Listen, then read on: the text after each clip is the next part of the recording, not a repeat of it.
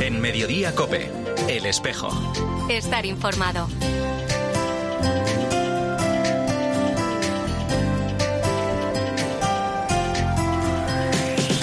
La una y 33 minutos, ¿qué tal? Bienvenidos al tiempo del espejo en Mediodía Cope en este 17 de marzo. A esta hora, como cada viernes, te cuento la actualidad de la Iglesia de Madrid. El saludo de Mario Alcudia. Hicimos este proyecto con el compromiso de realizar viajes todos los meses, de hecho lo hacemos cada tres semanas, en los que vemos pacientes, operamos, enseñamos al personal local, tanto de médicos como de enfermería. Para poder hacer el seguimiento también tenemos un programa informático que nos permite acceder a los historiales clínicos, aquellos que tenemos licencia para ello, desde cualquier país del mundo que tenga conexión a Internet y con ello podemos ayudar en las dudas y en el análisis de las dificultades que pueden surgir los pacientes. Es el doctor Tomás Epeldegui, traumatólogo, que participa junto a otros médicos de su especialidad en el proyecto Notre Dame de la Santé, en Shan, en el oeste de Camerún, gestionado por las Siervas de María.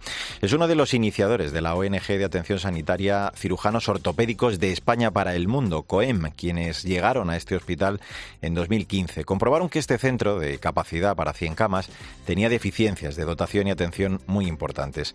Así se plantearon la creación de una entidad que respondiera a dos objetivos. Por un lado, la continuidad en la asistencia y, por otro lado, la formación del personal médico y clínico nativo. Desde entonces, viajan hasta allí cada tres semanas. Por aquel lugar han pasado ya más de 200 sanitarios, además de contar con una cantera de casi 600 voluntarios. De hecho, acaba de regresar la expedición número 73, quienes han realizado 27 intervenciones quirúrgicas seguidas en solo seis días.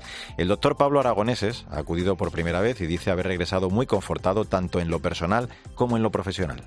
Por una parte, el aspecto más profesional en donde he podido colaborar con una ONG en el ámbito de mi profesión como traumatólogo, operando, ayudando y colaborando en lo que podía en el tratamiento de los pacientes allí en el hospital en, Camerún. Y por otra parte, todas estas experiencias son experiencias vitales, en donde viajas a otra cultura, a otro país, en donde ves la gente que vive con una eh, humildad y una sencillez, pero a la vez una, una alegría y una felicidad que, a veces te cuesta ver en los países occidentales.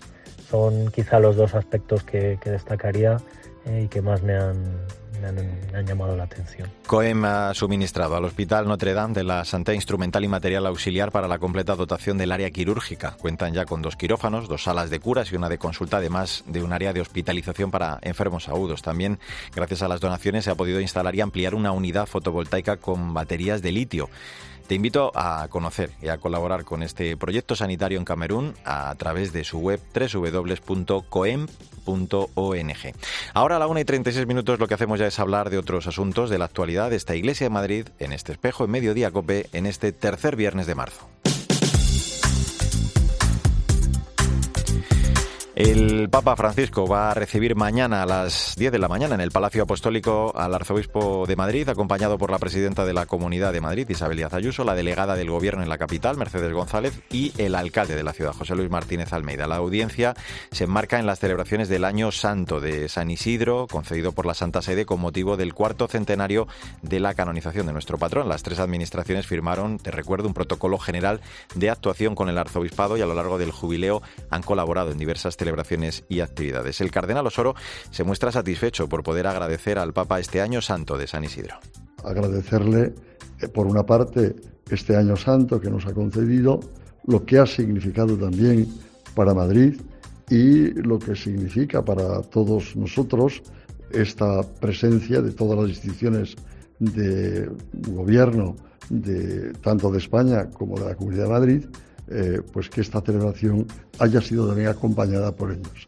Les agradezco a todos, sinceramente, este gesto de poder eh, agradecérselo en persona al Santo Padre. Vamos con otros asuntos. Mañana a las 7 de la tarde tendrá lugar en la Universidad Francisco de Vitoria de Pozuelo de Alarcón el segundo concierto del Padre. Consistirá en una celebración de la paternidad que une música, narración, imágenes, momentos de interacción en familia, coreografías y creatividad enmarcada en las celebraciones del Día del Padre y de San José. Más que un concierto, está planteado como un viaje a casi dos horas para toda la familia, cuyos beneficios irán a parar a la construcción del monasterio de las Hermanitas del Cordero aquí en Madrid. El organizador del espectáculo es el músico Pedro Alfaro, violonchelista y fundador de Musical Thinkers. El concierto gira en torno a la historia de Lulú y sus hermanos, que se quejan hasta siete veces de su padre en un mismo día. Esto hace que un oscuro ministerio se lleve al padre para una terapia de reeducación y mientras será sustituido por el padre Hitor 2000, un padre supuestamente perfecto. Lulu y sus hermanos descubrirán que no les gusta nada y tendrán que recuperarlo con el apoyo de todos los niños y familiares presentes, superando algunas pruebas, claro. El objetivo es que terminemos dando gracias y valorando a nuestro Padre y sobre todo que hayamos pasado un rato inolvidable en familia. El lunes se cumplían 10 años del inicio del pontificado del Papa Francisco. Con este motivo, durante todo este mes de marzo, nuestra archidiócesis está celebrando una serie de actos con el lema Llevamos su alegría. Desde esta tarde y hasta mañana por la noche se van a celebrar las 24 horas para el Señor, acogiendo la invitación del Papa Francisco a estar con él y salir a la misión. La propuesta incluye tiempo para adoración, también para la evangelización, actos que van a concluir con un encuentro de música y testimonios a las siete y media de la tarde en la parroquia de San Ginés. La secretaria pastoral de la Delegación de Jóvenes, Miriam Blanco, nos anima a participar en esta actividad. Desde la Delegación de Jóvenes de la Diócesis de Madrid y con el lema Llevamos su alegría, queremos invitar a las parroquias, asociaciones, movimientos, colegios a vivir esta jornada intensamente y especialmente queremos pedir a los jóvenes que salgan a la calle y hagan lío, como tantas veces nos ha pedido el Papa. Nos reuniremos en el atrio de la parroquia de San Ginés, en la calle Arenal número 13, para vivir unas horas de anuncio, música, testimonios, magia, oración y reconciliación abierto a todo el que pase por la calle. Los economos de la Archidiócesis de Madrid, José Luis Bravo y Toledo, Anastasio Gil, han firmado esta semana en la sede del Arzobispado eh, sendos convenios con la subdirectora de generación distribuida de Repsol para que la compañía multienergética desarrolle comunidades solares en iglesias e inmuebles diocesanos. Esta iniciativa busca impulsar la generación y el consumo de energía eléctrica renovable de proximidad y ha sido seguida muy de cerca por la Comisión Diocesana de Ecología Integral. Su responsable es Carlos Jesús Delgado nos permitirá no solo reducir el coste de la luz en las parroquias, sino también favorecer especialmente a las familias más vulnerables y pisos de acogida, locales de cáritas y demás colectivos cercanos a las parroquias que quieran y puedan formar parte de este proyecto. Una vez más, la Iglesia Católica muestra su responsabilidad ciudadana y busca inspirar a otras instituciones locales y familias para avanzar por el cuidado de la casa común. Te cuento también que el martes a las 7 de la tarde se va a celebrar la mesa redonda Ternura, Cuidado y Familia en los 10 años de pontificado de Francisco en el Salón de Actos Padre Arrupe, moderada por la delegada episcopal de Laicos, Familia y Vida, María Bazal. Entre los participantes, el profesor de Sociología y director de la Cátedra Amoris Leticia, Fernando Vidal. Hemos estado viendo lo sucedido en estos 10 años y ahora queremos eh, preguntarnos cuáles han sido las claves principales, cuáles han sido los retos que ha tenido el pontificado respecto a la familia. Ha habido un cambio de paradigma pastoral en el ámbito, una profundización cualitativa en el modo de hacer teología moral, ha habido múltiples gestos, documentos, mensajes que el Papa Francisco ha prodigado a los novios, parejas, familias, desde la misma misa inaugural de su pontificado, y ahora queremos preguntarnos efectivamente cuáles son las claves, los alcances y cuál es el horizonte que se plantea. Y un asunto más de forma breve, la Delegación Episcopal de Liturgia recuerda que al coincidir este año el 19 de marzo con el cuarto domingo de Cuaresma y la solemnidad de San José, este día prevalecen las celebraciones del domingo de Cuaresma, por lo que la solemnidad de San José se traslada al día siguiente, al lunes, sin embargo, el traslado de la solemnidad no implica el traslado del precepto, por lo tanto, el lunes, el 20 de marzo, no es día de precepto. Pues así hemos llegado a la 1 y 41 minutos, enseguida vamos a hablar de Vía Crucis, el musical del sacerdote Toño Casado, que después del éxito cosechado el año pasado, este 2023 regresa a Madrid, en la parroquia Nuestra Señora del Pilar. Vamos a hablar ya mismo con él aquí en este espejo de Madrid, en medio de Cope. En Mediodía Cope, El Espejo. Estar informado.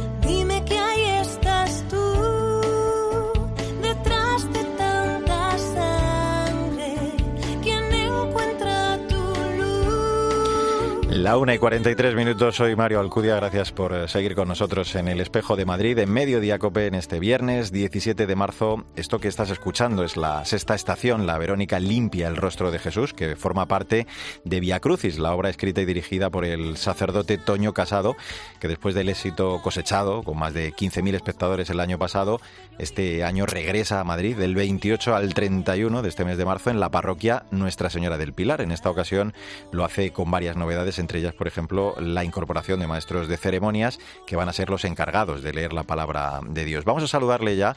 Le encontramos hoy en Zaragoza haciendo esa representación en la Basílica del Pilar. Toño Casado, Toño, ¿cómo estás? Pues muy bien, estoy justo aquí en la puertita de, del maravilloso, eh, de la maravillosa Basílica del Pilar que acabamos de hacer la representación para los chavales. Qué lugar tan bonito y tan privilegiado en el que estás. Oye, vamos a hacer, eh, Toño, si te parece un poco de memoria, aquel estreno en 2022 en la Mezquita Catedral de Córdoba, una historia, claro, que conocemos ya, pero estos son 16 canciones compuestas eh, por ti. Eh, dinos cómo se forjó la composición de la obra, porque apenas creo que la escribiste en 10 días durante la pandemia, ¿no? Sí, la verdad es que uno habla de lo que siente y de lo que vive y todos vivimos situaciones de via crucis por, por distintos motivos. Entonces, eh, de la abundancia del corazón habla la boca, que decía, decía la escritura, y es cierto que pues eso, el vivir cosas hace que, luego las vuelques y Via Crucis no es algo arqueológico y antiguo, sino que es son nuestras vidas y la vida de Jesús. Mm. Eh, es un recorrido, Toño, por las 14 estaciones de la Pasión del Señor, con música en directo, una cuidada, cuidadísima puesta en escena, todo ello con actores, con artistas profesionales, a los que decíamos que este año has decidido sumarnos a unos cuantos, ¿no?, de, de variadas profesiones. Eso es, eso es. Eh, sí, es una producción maravillosa de la Iglesia, porque esto no hay una productora detrás de no sé qué, sino somos la Iglesia que con un grupo de amigos y de actores maravillosos y en este caso de lectores, eh, maestros de ceremonias, pues va a ser un momento también emocionante y, y súper diverso. Este año nos acompaña gente como Nacho Cano, Irene Villa, Nieves Herrero, eh, Digi Nano, podría hacer la Ambarchu, mm, mm. y también un tal María Alcudia, que no sé si conoces, y también tú, que será un honor tenerte con nosotros. Será un privilegio el participar. Oye, hablas de, momentos especialmente emocionantes, eh, de forma muy especial, eh, la cuarta estación que, se adentra en el encuentro de Jesús con su madre, también Mujeres del Mundo, no lloréis, ¿no? Una canción que, reivindica la valentía femenina, eh, en fin, que, las canciones tienen mucho contenido, ¿no? que qué bonito lo que has claro. me decían ahora unas cuantas hermanas, porque a esta representación de los chavales, que el, pilar se ha llenado, o sea, no hay ningún, no había ningún espacio libre. Eh, y también había unas cuantas religiosas, y entonces me decían, ay padre, esto es una catequesis de cara a, a, los, a los cristianos, pues claro, es transmitir nuestra fe, ¿no? Y de cara a la gente que no es cristiana, es transmitir un mensaje maravilloso en el que nosotros queremos, como siempre, poner a Jesús en, primera línea, ah. porque Jesús es el más importante para todos. ¿Y cómo es eso, eh, Toño, de, acercar a los más alejados? Eh, ¿Cómo se convierte el Vía Crucis en ese lenguaje, ¿no? en ese idioma de los musicales? Esto es verdad que, que lo entiende todo el mundo, ¿no? Eso lo aprecias también, me imagino, en esas representaciones. Sí, a ver, es que en la Iglesia somos expertos en arte, eso no hace falta que lo diga yo, si lo sabemos todos. Y fíjate aquí que estoy viendo yo las naves del Pilar maravilloso, ¿no? Somos expertos en transmitir y expresar nuestra fe y nuestra, nuestras creencias y nuestro modo de vivir. Eso ha, dado expresiones tan maravillosas como ahora las procesiones de Semana Santa, que son arte en la calle, y tantas pinturas y esculturas. Entonces, hay muchos musicales que ya han contado la vida de Jesús de distintas maneras y nosotros la contamos también estos últimos momentos. Además está pensado para hacerse en catedrales, en mm. iglesias muy grandes, porque la escenografía es la propia catedral y las imágenes de cada sitio. Es estupendo, la verdad. Oye, decíamos del 28 al 31 aquí en Madrid, eh, tres representaciones cada día. Las matinales están eh, destinadas a los colegios, ¿no? También a las residencias y luego las, las de la tarde, pues ya más al público en general, ¿no? Eso es. Nosotros invitamos a todos a venir a ver el musical con sus grupos o individualmente, sea más religioso uno o no lo sea, eh, porque es un momento maravilloso. Pueden adquirir sus entradas en catic.org ¿no? Y hay funciones, como digo, una a las 7 y luego la de las 9. Eh, será un momento precioso. Mm. Decíamos, es en la parroquia Nuestra Señora del Pilar, que, es tu parroquia, eh, pero claro, eh, yo siento tener que hablar de esto, pero, pero esto, moverlo todo no debe ser nada barato, ¿no? O sea, que no está nada mal que, que la gente acuda y apoye el proyecto. Claro, sí, nosotros las entradas son, a ver, para un musical son baratas, porque 15 euros no ves un musical, no lo ves. ¿Por qué? Porque también surge por la colaboración de muchas personas. Pero aún así es un proyecto de la propia parroquia del Pilar, ¿no? Que se lanza ello como método de, evangelización y de comunicación a, las personas, ¿no? Esperamos que la gente nos ayude, que nosotros no tenemos para pagar publicidad ni autobuses, pero sí tenemos el boca a boca de gente que lo siente muy profundo, ¿no? Y que viven, lo viven con emoción y se lo transmiten a otras personas. Pues sirve esta charla para recomendarla porque de verdad que merece muchísimo la pena. Del 28 al 31 en la parroquia Nuestra Señora del Pilar, esta representación del musical del Via Crucis, decimos compuesto por Toño Casado, con la incorporación, decíamos también, de maestros de ceremonias, eh, que tendremos la inmensa suerte de, de, leer la palabra de Dios cada uno de esas 14 estaciones. Y las entradas, lo decía Toño, se pueden adquirir ya en Catic .org. Toño Casado, gracias por acompañarnos y que sea todo un éxito esas eh, representaciones que quedan aún en el Pilar este día. Un abrazo muy fuerte, ¿eh? nos vemos. Muchas, muchísimas gracias y nos vemos en Via Crucis el musical. Saludos desde Zaragoza. Un abrazo. Bueno, pues así hemos llegado a la una y 50 minutos recta final de este espejo de Madrid en mediodía COPE en este 17 de marzo.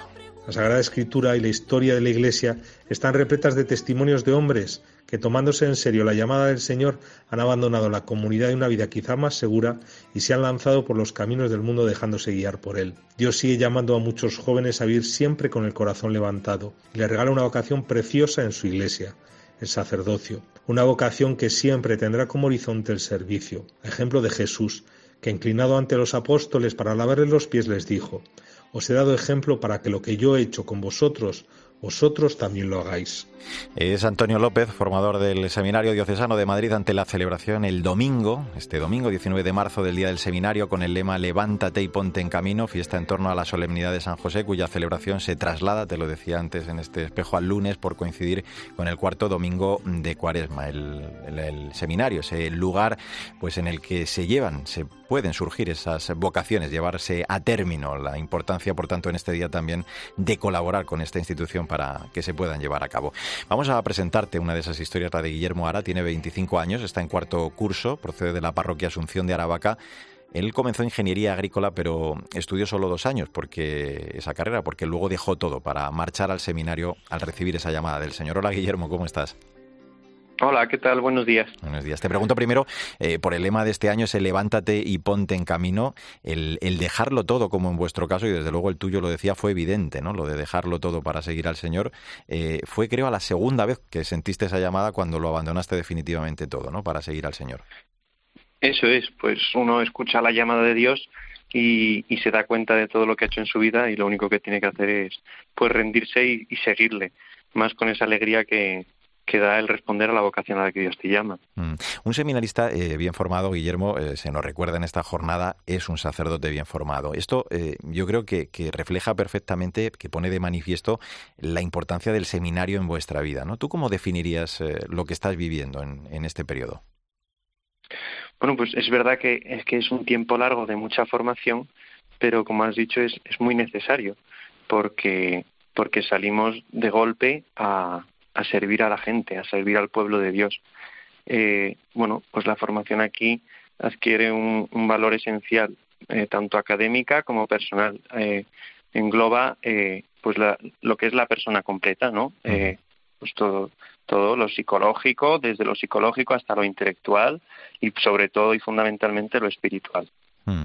Eh, el sacerdote, lo dice el Papa, acoge con alegría ¿no? la, frescura del Evangelio, habla con palabras capaces de, tocar la vida de la gente.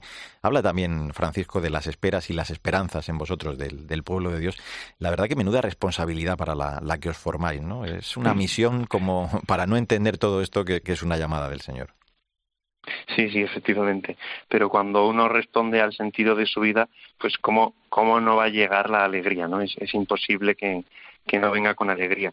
Es verdad que el tiempo en el que nos movemos, pues parece un poco más duro o, más difícil, pero nunca es nunca es el peor tiempo. No podemos olvidar que el que empezó esto fue una única persona y que acabó colgada en la cruz y, sabiendo que sabiendo que él está con nosotros, que, camina con nosotros, que no que no nos deja solos. El ministerio lo realizamos nosotros, pero con la fuerza que Él nos da. Guillermo, para que surjan las eh, vocaciones hay que fomentar momentos de oración, momentos de oración en la familia, por supuesto. Esto en los tiempos que corren, eh, claro, no es especialmente fácil, ¿no? Aquí quizá hay, digo, un déficit familiar y social también, ¿no? Sí, sí, sí, eso es fundamental. Eh, la llamada viene de Dios. Es Dios quien invita al hombre a seguirle si, si, no, si no escuchamos a Dios no podemos responder a su llamada. Pero esto con todas las vocaciones, la sacerdotal, el matrimonio, la vida con, con todas. Entonces necesitamos pararnos y escuchar a Dios. Y un matrimonio en, una, en la vida familiar, la entrega del marido a su mujer, a su esposa, es testimonio de esa entrega de Cristo al hombre, ¿no? Ese testimonio de ese ejemplo de, de donarse enteramente por, por la voluntad de Dios. Eh, me gustaría que, nos dijeras también algo de, esa vida que complementa vuestra formación, vuestra vida, algo más allá, digo, del, seminario. Eh, tú, en tu caso, realizas labores de pastoral también en el propio seminario, ayudando a los chavales en lo que necesiten. Y luego los domingos, eh, ya pues preparándote para lo que será tu vida como sacerdote, si Dios quiere, el día de mañana, echando una mano en la parroquia Corazón de María, ¿no? De embajadores. Eso es. aquí en los primeros cursos se hace una labor social, te mandan a distintas tareas sociales pues en hospitales, en centros de, pues de San Egidio para dar de comer a gente que vive en la calle o, algo así. Y luego ya a partir de los, de los cursos más avanzados, pues te mandan a parroquias. A mí en este caso me han mandado al seminario menor, pues a, estar con los chicos que viven en ese, en ese colegio, que viven en la casa, en esa comunidad. Y luego, pues eso, los domingos a, la, a la parroquia del Purísimo Corazón, pues donde una labor muy sencilla, pero escuchamos a, a los ancianos, les llevamos al Señor y luego pues celebramos juntos la Eucaristía en la parroquia. Eh, Guillermo, ¿qué te gustaría que, supieran o en qué te gustaría te incidir en una jornada como estas, eh, en las que, bueno, pues como estamos haciendo ahora, tenéis la oportunidad de, hablar con el corazón y, con la vocación casi en la mano, ¿no? Como vais a hacer vosotros, eh, muchos en algunas parroquias, incluso este fin de, de semana. Eso es, sí. Pues yo creo que es una oportunidad muy buena porque, porque podemos recordar a todo el pueblo de Dios que la responsabilidad de la santidad es de todos, no es de uno solo. Entonces, lo principal es pedir la oración. Eh, con la oración de todo el pueblo de Dios es con la que nosotros nos alimentamos, con la que nosotros pues cogemos fuerza y, no, no, apartamos la mirada de Cristo. Y luego, pues también eh, es verdad, ¿no? el seminario es, un, es una formación larga donde venimos seminaristas de muchos sitios y donde hay necesidad. Y, y el seminario únicamente se sostiene con la generosidad del pueblo de Dios.